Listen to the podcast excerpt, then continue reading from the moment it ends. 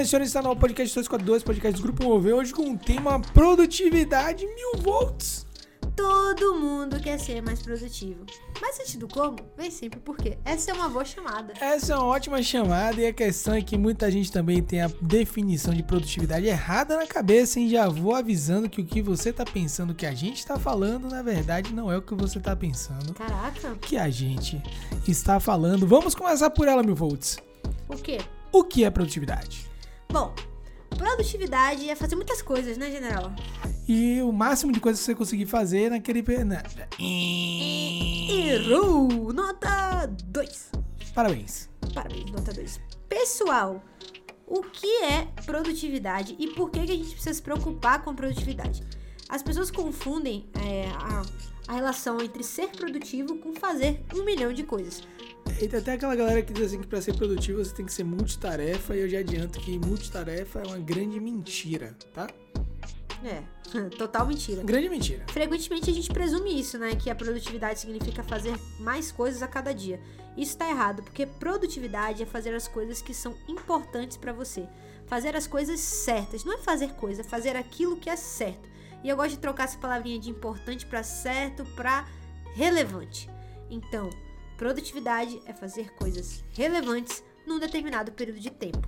Então, esse tempo deve ser otimizado, porque um dos ativos, né, general? Eu adoro falar isso. Ah, é um ativo. Fala aí, você fala melhor que eu isso. Um dos melhores ativos que a gente tem na nossa vida é o nosso tempo. Porque o resto, meu irmão, você corre atrás. Dinheiro, consegue você cor- corre correr atrás. atrás de dinheiro, consegue deixar pra depois algo que você deveria fazer agora, você consegue.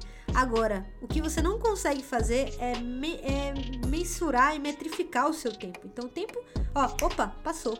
Eita, passou de Mas, novo. É. Opa, cinco segundos atrás já passou, já ficou pra Pra trás. Você que não entendeu, passa um ano com o parceiro com a parceira que não merece você. Ele E depois te tenta voltar no tempo pra recuperar esse ano perdido. Esquece, bebê. Não volta não, viu? Não volta não. E essa definição que o Milvolts traz é maravilhosa. Porque fazer coisas relevantes num determinado espaço de tempo. Sabe quem é que determina a relevância, quem determina que espaço de tempo será feito? Você. Olha que coisa maravilhosa. Você tem a faca e o queijo na mão pra fazer tudo dar certo. Então você determina quanto de coisa você quer, você determina o tanto de tempo que você vai gastar nisso, e lógico, isso daí depois te traz uma recompensa grandiosa, fica todo mundo feliz, né? Tem até um livro muito bom que aborda esses temas assim dessa forma, que é o tal do essencialismo, esqueci o nome do autor agora. Mas uma das grandes coisas do essencialismo é dizer assim, ah, você conseguir fazer mais coisas no seu dia a dia é você dizer não. Olha que loucura. Como é que eu consigo fazer mais coisas dizendo não? Porque eu priorizo aquilo que realmente é importante pra mim. Então, ah, vamos em tal lugar? Não. Por quê? Porque não. Porque eu tenho 500 coisas pra fazer, porque eu tenho isso, isso, isso e isso. E o tema de hoje, se você não tá entendendo, porque ele tá aqui no nosso podcast 242, ele surge de várias e diversas perguntas que surgem na caixa de perguntas da Mover e de Mil Volts sobre como é que a gente consegue lidar com isso em relação ao tempo. Vamos voltar no tempo, já que estamos falando de tempo. Vamos voltar no tempo pra mim 2013 e pra você 2017. Você tava onde em 2017? 2017 eu tava no internato. Eu, em 2013, eu tava no internato, Caraca! quinto ano. Você é velho, viu, velho? Caraca, 2013 eu tava no primeiro ano da faculdade, velho. Em 2009, você tava onde? Eu tava, sei lá, na escola. Em 2009, eu era calouro. Segue o jogo. Velho, como é... Eu não vou falar da minha graduação, porque minha graduação é 2009, velho. 2009. 2009, eu tô pensando aqui, foi com o ano que eu comecei a namorar, eu tinha 14 anos. Caraca. segue, segue, segue, coroa. Quem não tá vendo minha cara aqui, eu tô com tá cara puto, agora... gente, tá puto. Não, puto não, eu sou besta, beleza. É, eu não vou falar de minha produtividade na época da graduação, porque a minha graduação eu vivia uma vida de atropelamentos. Eu era um cara que era atropelado literalmente pelos assuntos que vinham. Então era assim, você tem esse tanto de assunto, tô fazendo aqui um movimento com a mão gigantesco, assim, uma quantidade enorme de conteúdo para estudar num determinado período de tempo curtinho e ainda associar isso a outras atividades. Eu sei que acabei abdicando de várias coisas que é normal esse processo abdicar de coisas, mas eu não era produtivo. Eu acho que eu não era produtivo na graduação. Você quer falar da graduação ou quer pular direto para Não, com certeza, assim, eu acho que a graduação é um momento que a gente tá descobrindo como é que a gente funciona, né, no mundo, né? caixinha de hoje, né? Tipo assim, como é que eu faço pro primeiro ano não ser caótico da faculdade?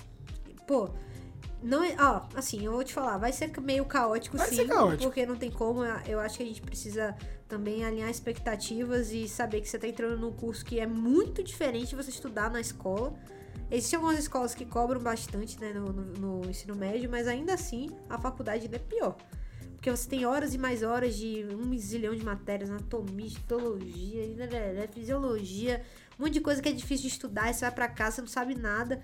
Você tem que alinhar a expectativa. Vai ser difícil, mas você tem que saber aprender a priorizar o que é importante. Não gastar horas e mais horas em assuntos que você poderia, como se você perdeu o podcast da semana passada, que a gente falou sobre ciência do aprendizado, e a gente falou de Crane, a gente falou das aulas de anatomia, da caixa de ossos.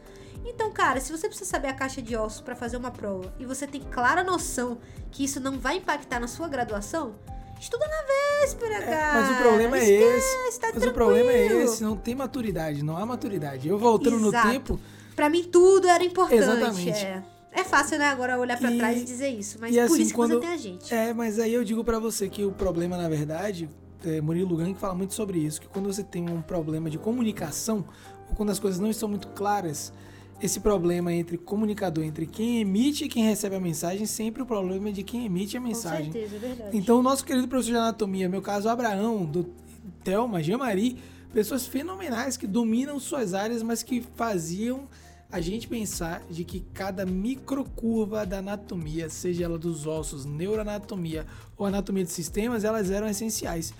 E assim, na prova, realmente, para passar na prova, elas eram essenciais, mas para a vida, tem uma coisa que eu lembro, que a marcha do paciente com AVC, ele usa o quadrado do lombo, que eu nem lembro onde é que fica, mas cai a todo ano essa questão, que usa o quadrado do lombo para fazer aquele movimento em foice da perna. Caraca. Pois é, eu lembro disso, não sei porquê, porque foi traumatizante ter que saber isso naquela época. Então, essa falta de maturidade que eu acho que o primeiro ano da faculdade vai ser caótico. Vai ser caótico, vai ser difícil, tudo é importante, saber o que é fibroblasto, o que é isso, o que é aquilo, o que é aquilo outro. E quem tem, sabe o que é pior pra mim? Eu fiz seis meses antes da UFBA, eu fiz PBL, né, na Baiana. Eu entrei na Baiana antes. E pra mim tudo era importante, inclusive quando o assunto era estudar pro PBL. Alô? Tô gravando um podcast, daqui a pouco eu te ligo. Fala oi, fala oi pra galera aí. Pô, desligou a minha cara. ligou na cara, velho. Ave. Maria. Ah, Ave Maria. Então, assim, falta isso, entendeu? Da, de conversar com outras gerações, de entender o que é, que é importante, o que é que não é importante. Falta isso, falta isso. Por isso que o primeiro ano, graduação pra mim inteira foi caótica, até que eu finalmente entrei numa liga no meio desse caminho. E aí na liga acabava que a gente conversava um bocado, trocava ideia, passava experiência de uma, de uma geração pra outra. E dizia, não, rapaz, essa matéria aí relaxe. Não, essa, essa sua matéria optativa de anestésio, relaxe. Anestésio é uma matéria, é, um, é uma especialidade médica extremamente específica que você faz residência três anos, então calma. Ortopedia, calma. Vá para o ambulatório de ortopedia, estude para a prova tranquilo, você vai passar, vai estar tudo certo, mas calma, não precisa saber aqueles movimentos todos, angulação, isso, aquilo, aquilo, entendeu? Isso daí muda tudo, muda tudo. Tudo isso que você falou é interessante da gente entender que às vezes na nossa jornada, sozinho, a gente não vai tão longe, Não né? vai. A gente pode querer abraçar, dominar o mundo, mas, cara, não tem nada melhor do que um ancião. Nossos ancestrais, o que, que eles faziam? Eles sempre tinham nas suas tribos um ancião. Um cara mais velho, experiente. Não precisava ser o cara mais inteligente, mas é um cara que é mais experiente, que vai melhorar os seus caminhos. E é isso que a gente sempre fala que a gente precisa ter num ambiente acadêmico, né?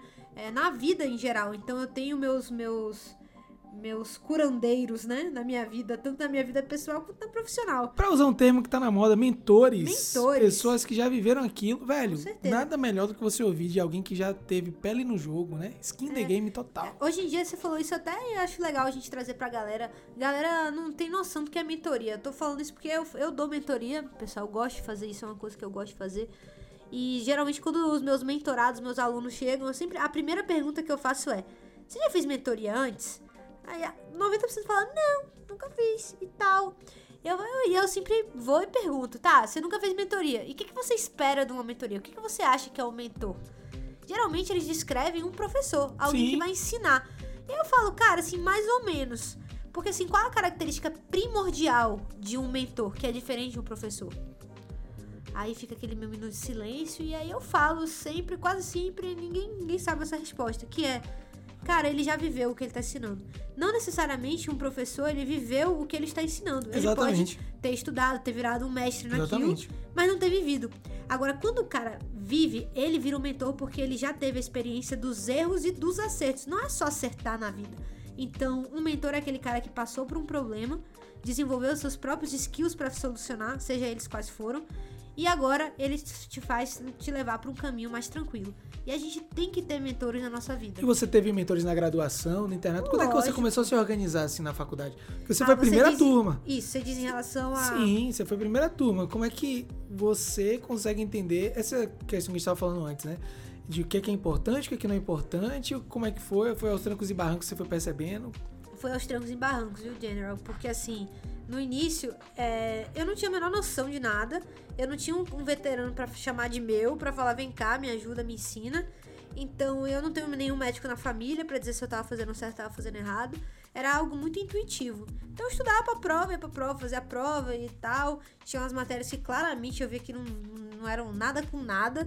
Então, quando eu ia percebendo ao longo do, do, do semestre que aquelas matérias ali não me acrescentavam nada, eu literalmente ia, ia deixando pra lá, sabe? Assim, foi algo bem intuitivo. Mas, obviamente, eu tenho certeza que eu gastei muito mais energia do que eu deveria em muita Ah, coisa. lógico. Muita lógico. coisa que eu lembro que eu passei horas e dias e não sei o que estudando, que hoje eu não sei nem o que, que é. Eu tava até lembrando outro dia com um amigo meu, assim, gente lembrando de uma, uma prova que a gente teve, que a gente, ficou, que a gente estudou junto. Era uma prova de uma matéria que chamava Sistema Locomotor, prova do segundo semestre. Então, minha faculdade tinha um- um- uma metodologia meio diferente. E o sistema locomotor eu via anatomia, fisiologia, histologia e prática médica do sistema locomotor. Então, eu via um pouco de Ave ortopedia, Maria. era um pouco de reumatos, era um pouco sei lá, músculo e não sei o que, e lá, lá, lá, não lembro. Aí eu tive essa prova, a primeira prova a gente se quebrou, a gente se arrombou, foi mal pra caceta, foi difícil na prova. E aí na segunda a gente ficou, cara, duas semanas estudando, estudando, estudando, estudando. E aí a gente tirou notão na prova. Caraca. E aí a gente tava tentando lembrar, o que, que caiu naquela prova? Que que- Eu não tenho a menor ideia Lógico que não. bizarro, assim. E eu estudei. Lógico não. não. mas foi uma das provas que eu mais estudei na faculdade. E eu, sei lá. E enquanto de um paralelo às provas de emergência, eu não estudava nada. E eu só tirava nota top. Porque era uma coisa que eu gostava, que tinha vínculo emocional comigo, que eu vi o paciente na prática, que eu vi a diferença, blá blá blá blá. Aí é importante agora esse gancho, porque no internato, meu internato eu comecei a ter que ser mais produtivo, né? É, porque diminui tempo em casa. Eu já não tinha muito tempo em casa antes, mas aí diminui tempo em casa. Você não tem mais aquele tempo ocioso entre uma aula e outra, você agora tá no hospital o tempo todo. Então, alguns hospitais não tem nem lugar onde a gente guardar a mochila, quem dirá um sofá pra gente sentar, uma, uma mesa pra gente apoiar um livro pra ler alguma coisa. E aí eu lembro que eu chegava em casa, o que é que eu tinha estudado? Como é que eu fazia no quinto ano? No quinto ano eu não estudei pra prova de residência. Eu já tinha muito bem estabelecido na minha cabeça que residência é residência, vida é vida. Residência é residência, vida é vida. E eu digo a vocês, tem gente que tem na cabeça muito claro que o difícil é estudar para residência, não, o difícil é estudar para a vida. E estudar para a vida é uma coisa que eu fazia no quinto ano, que era peguei um paciente interessante no internato, peguei um caso que eu não fazia ideia do que eu tava, o que é que eu tava olhando, o que que eram aquelas lesões, que síndrome era aquela, Steven Jones. Primeira vez que eu tive contato com a síndrome foi na minha primeira semana de internato. Não, tenho que estudar, tenho que saber o que está acontecendo, tenho que saber do que se trata. E aí chegava em casa na raça porque tinha vínculo emocional, porque eu priorizava, porque eu não tinha que estudar Porque te fazia feliz, histologia e tal sentido. coisa, porque Eu tem falo isso, sentido, adulto, ele precisa ver sentido nas coisas. porque era que faz. relevante. relevância.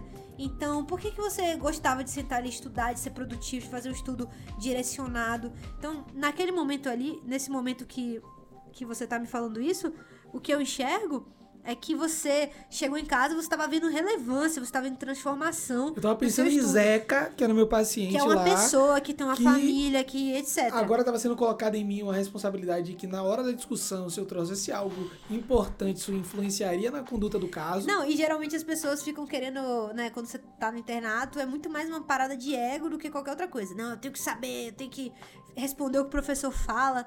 E aí depois que você responde o que o professor fala, mas que você realmente não consegue, né, de botar a mão na massa e fazer a prática, você vê que não adianta nada você saber lá da, eu nunca esqueço, sempre falo isso, da cardite de Liebman-Sachs, que eu acertei um diagnóstico lá de lupus. Eu lembro. Lembro, óbvio que eu lembro. Mas, e depois eu falo assim, legal, acertei porque eu E? li o rodapé do livro e e eu não sei o que fazer com isso.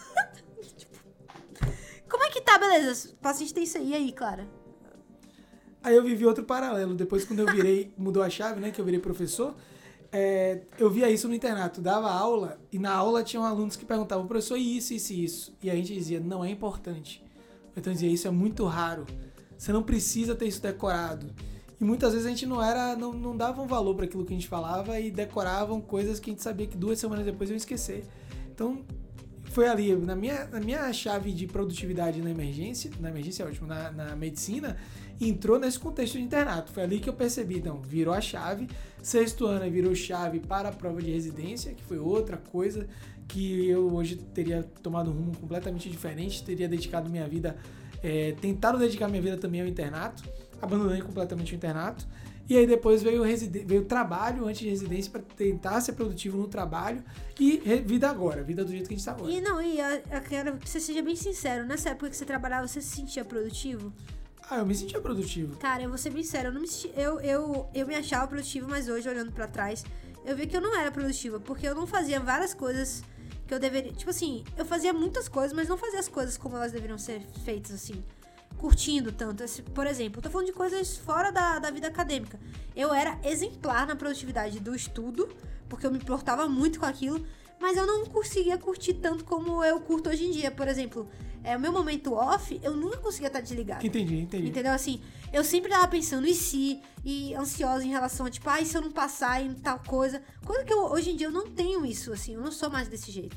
Mas nessa época eu era, eu me cobrava muito. Eu achava que eu tinha que estudar, que se eu não estudasse o mundo ia acabar e lá lá lá. E aí chegou no meio do ano eu tava morta, general. Cansadaça, eu não tinha nem começado a trabalhar pois ainda. É. Chegou no meio do ano, é, em junho, quando eu formei, eu quase falei assim: ah, quer saber? Não vou fazer mais essa prova, não. Todos meus amigos desistindo e tal, eu, quase que eu entro no flow ali. Aí depois eu falei: não, não, é o que eu quero. É, e aí eu percebi que eu tava completamente errada, que eu tava querendo ser multitarefas, fazer mil coisas e não fazer nada direito. E aí eu comecei a me organizar melhor e as coisas fluíram. Não, exatamente. É produtivo, inclusive, nisso, né? Eu vou para o estádio. Eu tenho que ser produtivo no estádio, eu tenho que estar ali de cabeça, corpo e alma vendo meu Bahia. Ave Maria. Saudades. Pão saudades, é assim também. saudades. Nossa. Mas é isso, é viver, viver intensamente as coisas. E aí, meu voto, assim, isso que você trouxe eu achei importante, porque eu não tinha a cabeça que eu tenho hoje. E talvez se eu tivesse. E não dá, por isso que eu não comparo. Com a cabeça que eu tinha, eu era é, extremamente exato. produtivo não, naquela com época. Com certeza. Mas com a cabeça que eu tenho hoje, talvez eu pudesse. A mover poderia ter surgido, poderia, poderia ter nascido três anos antes. Ah, nossa.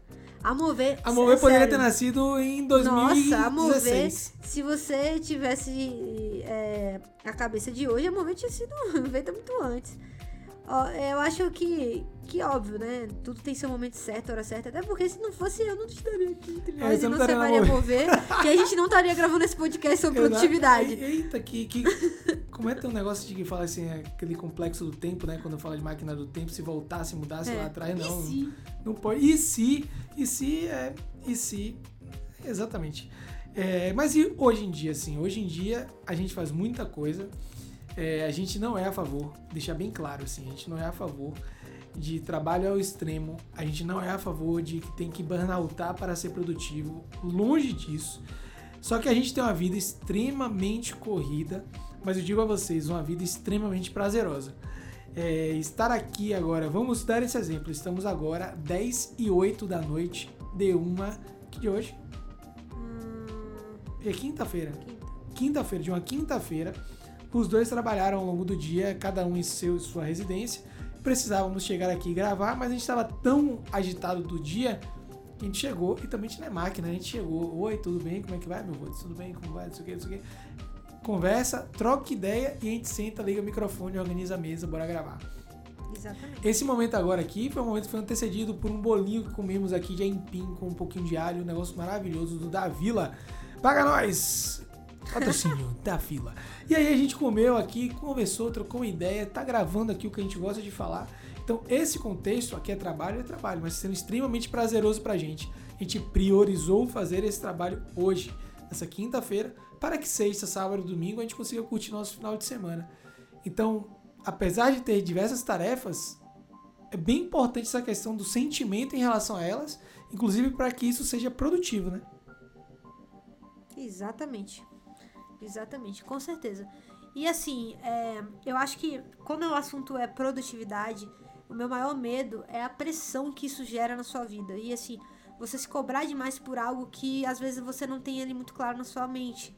É, depois, eu, general, vou fazer até um convite pra galera. Assim, fazer um convitão mesmo pra galera ir lá no meu canal. Olha só o Ave Maria, marketing. marketing. Chama, mãe. Vai. Eu tenho, uma, eu tenho um canal no YouTube, pessoal, Clara Mil Volts, que Ai, lá pensei eu... que era outro nome de canal. Se eu fosse juntar o nome de canal dela, eu chamaria de. sei lá o quê. Então, lá no canal eu trago vídeos sobre a vida, sobre é, performance, produtividade, técnica de estudo, vida como ela é, fã. É, eu ia dizer isso. Depois de ver esse que ela vai indicar, eu quero que vocês assistam dela com fã. É o meu melhor episódio de- até o momento, é o número um. Se vocês gostarem, se inscrevam. Mas enfim, brincadeiras à parte. E eu postei é, recentemente um vídeo sobre produtividade. E eu trago lá uma, uma coisa, um conceito que eu gosto muito, que é a pirâmide da vida. É, eu acho que a gente se confunde muito. A gente quer ser muito produtivo, a gente fica olhando ali no final, no resultado. É até daquele livro que a gente leu, Comece pelo Porquê. É o Ciclo de Ouro de Simon Sim. Sinek. Que, que ele fala que a grande maioria das pessoas, elas começam pelo o quê, né? Pelo resultado, mas elas não se perguntam o porquê. E por que, que chama ciclo de ouro? Como se a camada de fora, como se fosse uma cebola, a camada de fora fosse o seu resultado e a camada intermediária fosse o como, a forma como você vai chegar ao resultado. E o miolinho ali, o centro, fosse o porquê. E as pessoas geralmente partem de fora para dentro, sendo que você tem que partir de dentro para fora para você curtir o processo. Então, quando você fala de produtividade, você pensa: "Ah, eu quero ser produtivo para. Eu quero ser produtivo para conquistar, para alcançar, para que isso aconteça, para que o sonho. Mas não, eu quero ser. Eu quero que isso seja produtivo porque. lá lá lá lá. Então nessa pirâmide da vida, é, eu falo que a base são as coisas que são fundamentais pra você. E eu, e eu vou te perguntar agora, né? O que, que é fundamental pra você, assim, na sua vida, assim? Fala aí uma coisa que é fundamental. Tipo, ah, isso é fundamental na minha vida. Pergunta difícil, hein? Uma pergunta. Na lata, na assim. lata, assim. A gente não, não tá no roteiro isso, não, velho. Tá mesmo não. Fala aí uma coisa que. Só uma coisa só, só pra eu. fazer uma Dormir é fundamental. Pronto. Show, excelente. Dormir é fundamental. Outra coisa. Atividade física é fundamental. Mais uma. Pra você por É- inteiro, assim. Tesão no trabalho. Boa, tesão assim, no eu- trabalho. Beleza. traduzindo, é. Tá, Tá tão feliz ali no trabalho que você nem sente que tá trabalhando. Obrigado, você Eu usou a acho que palavra isso que, eu existe. queria usar. Acho que isso existe. Acho não, eu tenho certeza que isso existe, porque eu vivo isso. Você usou a palavra que eu queria usar. Todas essas coisas que você faz, você faz porque isso te faz feliz. Você usou a palavra porque me traz felicidade no trabalho. Mas dormir te, te deixa feliz porque você se sente descansado. Exato. E a atividade física te faz feliz porque você gera dopamina. E também a atividade física vai te gerar outra parada que eu vou falar aqui agora. Então, qual que é o lance? O que, que é fundamental na vida, a base da sua pirâmide? É ser feliz. O que você responder aí do outro lado? No final das contas, você vai me dizer que você tá buscando felicidade, porque isso tá nas nossas bases genéticas. Ser feliz. Então, eu gosto de dizer que tem três pilares na base da nossa pirâmide que são fundamentais pra gente ser feliz. Sem eles, a gente não consegue. O primeiro é saúde. Não busque ser produtivo se você nem sequer tem saúde. E aí entra o que o general falou: atividade física e Atividade sono. física. Atividade física. Atividade física, sono, alimentação. Cara, coma muita merda, muita besteira, muito açúcar. É, tenha, tenha a sua função, tanto. Se sinta mais cansado. Se, se tenha suas funções cognitivas não tão boas. Se sinta completamente baqueado ali de sono. Você não vai conseguir ser produtivo. Da mesma forma, é, com que o segundo, o segundo pilar das, dessa, dos quesitos fundamentais da sua vida é, que precisam estar presentes para você ser feliz é o amor próprio. Então, assim, como você vai ser feliz e ser produtivo se você não consegue gostar da sua versão? Imagina, você não gosta de você, você vai gostar do que você tá fazendo, do produto que você gera. Não, não tem como, não faz sentido. Não faz sentido nenhum, cara. Não faz. Tipo assim, como é que você. Você não gosta nem de você, você não tem autocuidado, você não tem amor próprio, você não tem autoconhecimento. Então, busque autoconhecimento. Se conheça. Saiba o que, que é importante pra você. E se você tá fazendo algo que você olha pra você e não tá é, empolgado com aquilo, mude. E o último é liberdade. Eu nunca vi ser humano preso numa gaiola feliz. Isso, isso também tá nas nossas bases genéticas. Nós somos livres. Então, se você tá vivendo um trabalho que tira sua liberdade, se você faz algo que você não quer fazer, mas que você é obrigado, que tira sua liberdade até criativa. Se você tá num relacionamento que a pessoa não quer te ver crescer, que ela quer podar suas asas, cara, isso não vai te deixar feliz. Então, são os três pilares fundamentais. Essa é a base da pirâmide. Então, primeiro você vai buscar isso. E aí depois você vai no topinho da pirâmide, que são as coisas que são importantes para você. Pro general, ele falou para ele que é fundamental, na verdade não é fundamental, é importante na vida dele, que Sim. é ter tesão no trabalho. Pra você pode ser ter dinheiro, lá, lá, lá. Pra mim, no meu caso, é estar perto da minha família, são pessoas. Isso é importante, não é fundamental. Nós, obviamente, precisamos de pessoas, mas eu não preciso de uma pessoa na minha vida pra eu ser feliz. Não. Isso. Pera aí, rep- essa é boa, repete isso aí. Eu não preciso de ninguém pra ser feliz. A felicidade é genuinamente coisa sua, própria, tá dentro de você. Então, as pessoas elas vêm pra somar, pra jogar sua felicidade pro, ao quadrado, ao cubo, a multiplicar. Sinérgico, né? Aquela coisa que um mais um é igual a quatro. Então, Exato. sinérgico que joga lá na frente. Mas você consegue ser um de felicidade aqui de boaça. Exato. Você e você. Com certeza. E outra, e sem você conseguir ser feliz, você e você, você não consegue ser feliz com mais ninguém. Com certeza. Com mais ninguém. Até então, naqueles momentos da vida que a gente tá meio bad, meio mal, que a gente não sabe muito bem o caminho. E aí até seus amigos falam, nossa, ainda bem, tipo, quando você sai dessa, dessa vibe, fala, nossa, ainda bem que você mudou, porque você tava muito chato, você tava É. isso, tava aquilo. É. Então, assim, não é uma coisa que todo mundo percebe. Quando você não tá bem com você mesmo, você não consegue ser legal com ninguém, com nenhuma outra pessoa. E às vezes você coloca a culpa em outra pessoa. Tipo, ah, não, eu tô assim por causa de não sei quem. Tipo, não, cara, você tá assim porque você é assim. Você Exatamente, tá tá assim assim por causa de como você. É, eu adoro quando as pessoas falam isso assim pra mim. Eu fico muito feliz. É um dos elogios que eu mais gosto. Tipo, tá na merda lá no plantão, um plantão de merda. E eu tô de boa, velho. Eu tô tranquilaça. Pô, brigando, se estapeando, eu tô de boa. Aí a pessoa fala, nossa, claro, você tá de boa assim. E na época é você tá bem consigo mesmo. Você saber a não tomar as influências do mundo externo pra você. E isso são coisas que vêm antes de você querer tentar ser produtivo. Uma vez que você tem a sua vidinha ali organizada, aí sim a gente vai falar dos pilares da produtividade. Faz Uma sentido? das coisas faz total sentido, total sentido pra mim. Quando você me apresentou um dos livros pra falar sobre produtividade, antes da gente entrar nos pilares aí, é um dos livros que mais me fez conseguir é, visualizar o que, que era importante, além desse livro Essencialismo que eu falei antes, foi o tal do Arte de Fazer Acontecer de David Allen. Nossa, é muito bom, né? E aí, esse livro, uma das coisas que eu lembro dele, assim, que é marcante é, velho, escreve, o que é que eu tenho pra fazer hoje? Isso, isso daí é top demais. O que é que eu tenho pra fazer hoje? Porque a mente da gente vai tentar criar atalhos o dia inteiro. O que é que eu tenho pra fazer hoje? Eu tenho que ir ao mercado, eu tenho depois que botar gasolina no carro, e aí eu tenho que fazer aquele trabalho. Então, assim, aquele trabalho eu consigo fazer nove da noite, eu consigo. Botar gasolina no carro talvez já seja um problema, eu já tô em casa. Então, eu vou sair para ir ao mercado, já boto gasolina no carro. Só de você escrever, você consegue roteirizar seu dia de um jeito que só de Com fazer isso certeza. você já otimiza tempo. Cara, é, eu, a minha mente é muito ruim pra guardar essas coisas. Até porque meu cérebro é inteligente, o seu também, não é o meu, é de todo mundo. Ele não vai ficar gastando tempo lembrando de coisas banais. Então, assim, a última coisa que eu vou lembrar na minha vida é que eu tenho uma consulta médica às duas da tarde. Mas isso não é importante pra você? Putz, cara. É importante, é, mas não eu. Por isso que fica a eu- dica aí para os consultórios. Liguem, liguem, liguem, Exato. liguem. liguem. Tipo assim, é importante, pô, eu marquei porque é importante. Mas é muito menos importante na minha concepção do que correr clara no Ibira. do que correr no Ibira. Eu tô falando isso porque essa semana aconteceu isso. A gente tava correndo no Ibira quando deu. Terminamos a corrida, eu, eu peguei meu celular, tinha um monte de mensagem. Você vem pra consulta, eu já tava duas horas atrasada, eu nem lembrava que eu tinha consulta. Era importante pra mim? Era. Mas, pra mim, era mais importante pro meu cérebro ir correr. Então, eu joguei no lixo essa informação, porque eu fiz a cagada de não anotar. Então, Tem que anotar, tem que anotar. Inclusive, assim, o Arte de Fazer Acontecer, o subtítulo do livro é Estratégias para aumentar a produtividade e reduzir o estresse. Com certeza. Não era aumentar a produtividade e aumentar estresse, não, viu? O nome disso aí é outra coisa. É loucuragem. Aumentar a produtividade diminui o estresse. Aumentar a produtividade vai te deixar livre para fazer coisas que você curte, você gosta. Sexta-feira você é com os amigos, sábado correndo Ibira, domingo correndo Ibira de novo, se é na semana do plantão e dar o plantão tranquilo porque você sabe o que, é que tá acontecendo. Eu vou fazer Você uma, um- algo, vou falar um negócio sobre produtividade simplificada, né?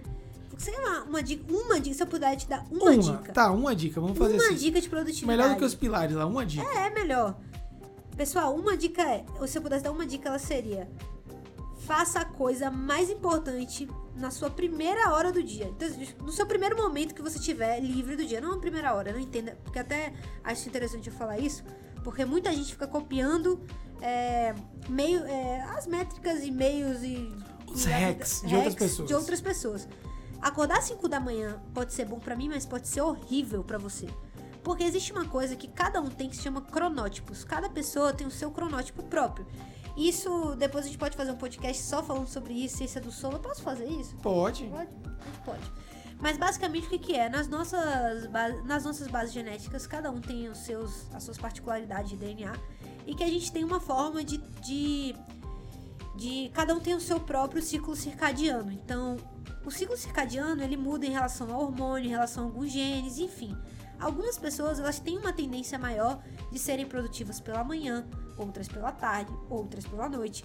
Você já viu que tem gente que é produtivo pra caramba de madrugada? Sim. Tem uma galera que é assim. Eu me bote pra ser produtiva de madrugada, eu morro, eu não consigo. Agora, me bote para trabalhar na minha primeira hora da manhã é massa. Eu treino super bem de manhã.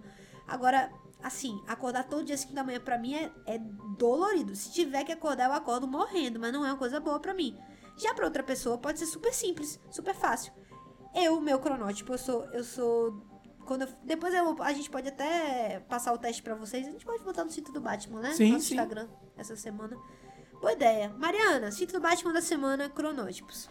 Mas enfim, o meu é do urso. Cronótipo basicamente ele compara os dos animais com nós seres humanos. O urso como é que ele é? Ele ele precisa dormir e ele performa melhor nos horários da tarde. Quando eu percebi que eu fiz os testes, eu vi, caramba, eu sou muito isso aí. Eu realmente performo, eu meu treino melhor é meio-dia. Então vai treinar meio-dia, não vai almoçar? Eu falo, cara, não, meu melhor treino é meio-dia. Por alguma questão hormonal, X. Enfim, então, se você quiser treinar meio-dia, às vezes você vai ter lá uma hipoglicemia você vai falar, Clara é louca. Ou então, quando você treina às 5 da manhã, porque eu tô mega adaptado. Não, Clara é louca, cara, mas eu já sofri um monte. Então isso nem sempre é bom para você. Não, então... e quer ver outra coisa que a galera copia hack direto? Hum. É de famoso. Verdade. Velho, mas famoso, deixa eu te contar uma coisa. Tem uma famoso. pessoa que eu. Eu vou revelar uma coisa aqui. Tem, tem uma, uma. Eu não sei se nem eu revelo esse negócio. Revele. Tá curioso. Ana George. Ô, Ana, ô, Ana, Ana George, esse cara é apaixonado por você. Se você não conhece Ana George, Ana George trabalha com marketing digital. Bota pra fuder nisso aí e beleza, eu sigo Ana George. Ela tem uma rotina que, graças a Deus, ela pode ter. Eu, na residência, eu na fase que eu estou agora, eu não tenho a mínima condição de fazer o que ela faz. Então, vou acordar cedo, ou então vou acordar 8 da manhã e aí de 8 da manhã até não sei que horas eu vou pegar um livro, vou ler, não sei o que. Ou então a rotina de Joel J. Pois eu é. acordo 4 e 15 porque eu gosto de acordar 4 e 15 e aí na minha primeira hora do dia eu passo Pô, com meu é filho, meu sonho, depois não sei o né? que lá, não sei o que lá. Tipo, mas agora... É impossível. Em que lugar eu tô? Né, em que lugar eu tô? Quanto eu posso ser produtivo nesse momento? Essa análise e, e essa coisa de não pegar hacks de outras pessoas, não pegar jeito de outras pessoas e, e tentar colocar para você, sendo que você tá em outra fase, outro momento, outra vida, outro tudo, isso é essencial também para você não pirar e não ficar achando que sendo produtivo pra caramba como você tá sendo, você tá dizendo que não. Síndrome do impostor total, dizendo, ah, eu não presto, eu não consigo, eu não tô sendo, porque eu não sou igual a Joel J ou Ana George. Exatamente. Isso, isso é um dos maiores desafios que eu cito, principalmente na minha rede social, particularmente, em que eu falo muito desse assunto, né? E o meu apelido já é um assunto, um apelido que gera um certo desconforto em muita Sim. gente. Ah, mil volts, ah lá, mil volts. Queria ser igual mil volts. Gente, eu sou uma pessoa normal. Sério, na moral, eu fico com sono, eu fico cansada, eu marco com um general de correr 9 e acordo duas da tarde. Cara, normal, tipo, todo mundo é assim. É, não quer dizer que. Não, não achem que eu sou um ET ou que ele é um ET, que a gente faz várias coisas. Não, a gente não é. A gente, vários dias a gente vem procrastinando. Tem essa, tem essa semana, tem umas Ô, duas semanas. Conta aí, essa semana a gente sabotou Caraca, a gente, total. a, gente tá- a gente se sabota pra caramba. Assim, temos que. Tal dia livre. Vamos gravar quatro aulas pra gente dar uma gordurinha e ficar um mês aí tranquilaço. Bora, bora, bora. Chega no dia, vamos correr no Ibira. Não, então não quatro da tarde. Que foi, aí não foi nem correndo lá. em Bira, fez, ah, bora gravar, bora, mano, não sei o que lá, bora lá em casa antes, você vai ter aula de tal lugar, bora, bora. Aí quando chegou na aula, não sei o que, aí senta, conversa, pronto, acabou o dia. Exatamente.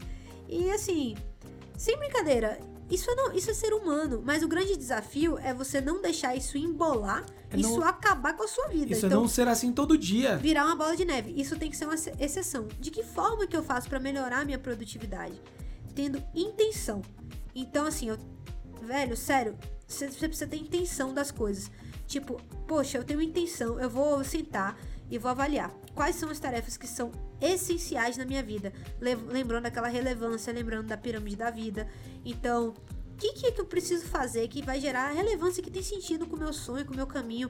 Porque assim, talvez você te- você esteja se embolando em um monte de projeto que não tem nada a ver com você. Eu já me vi fazendo isso. Eu também. E hoje eu sei dizer não, graças a Deus, que eu não sabia dizer não. Eu dizia sim pra tudo.